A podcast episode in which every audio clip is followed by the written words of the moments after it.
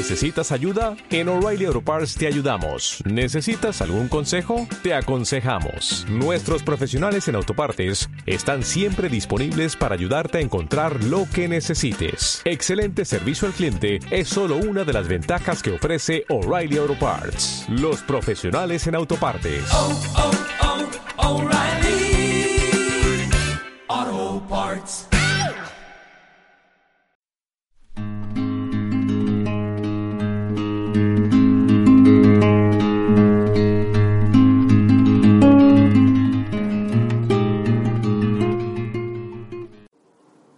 Hola a todos y a todas, bienvenidos a una sesión más de El Evangelio Desafiante.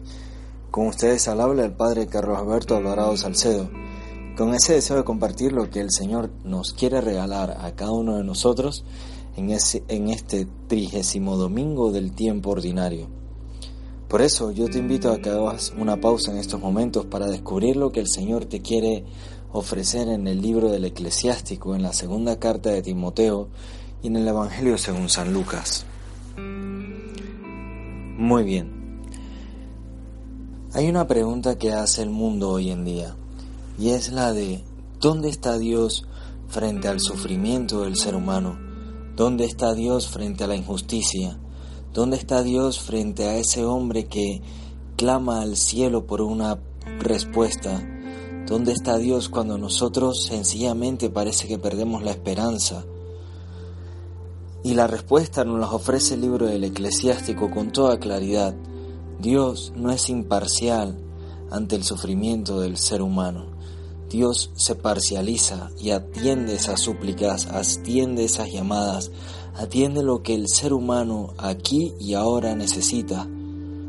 Pero, ¿sabes qué es lo mejor? Que Dios no te va a enviar un WhatsApp, no te va a hablar así como una voz que escuchas desde lo alto. Dios actúa a través de ti y de mí para ofrecer una respuesta a ese sufrimiento. Actúa a través de ti y de mí para poder dar justicia, para poder mostrar su rostro amoroso, para poder transformar este mundo, para poder llevar a cabo su sueño, el sueño en el que todo ser humano logre amarse a sí mismo y amar a los demás. Esto lo hizo a través de su Hijo Jesucristo y ahora lo hace a través de ti. Y puede que las catástrofes naturales no puedan encontrar una solución, no se pueden evitar, pero lo que sí se puede hacer es que tú ofrezcas una esperanza, ofrezcas tu vida, ofrezcas tu trabajo, ofrezcas lo que tú tienes para ayudar a los demás. Eso es lo que hacen los misioneros, descubren que Dios actúa a través de ellos para entregar ese evangelio, para poder cambiar este mundo. Sí, Dios en su gran amor actúa a través de ti.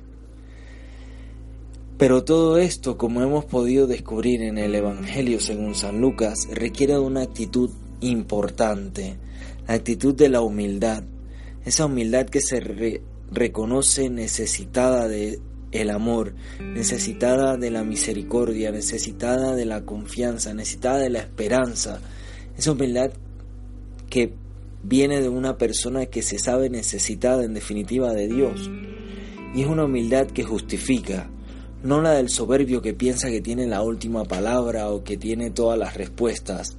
No, se nos pide la humildad del que se reconoce necesitado de Dios, de la el que se reconoce como el que no tiene las últimas respuestas, el que necesita buscar, el que necesita llenar su corazón. Sí, esa es la humildad que se nos pide. La pregunta será, en tu caso, ¿cómo tienes tu nivel de humildad?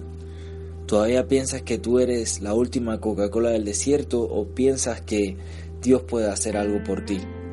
Yo te invito a eso, a que descubras lo mucho que Dios actúa en tu vida, lo mucho que Dios te ama y lo mucho que Dios te pide que ames a los demás.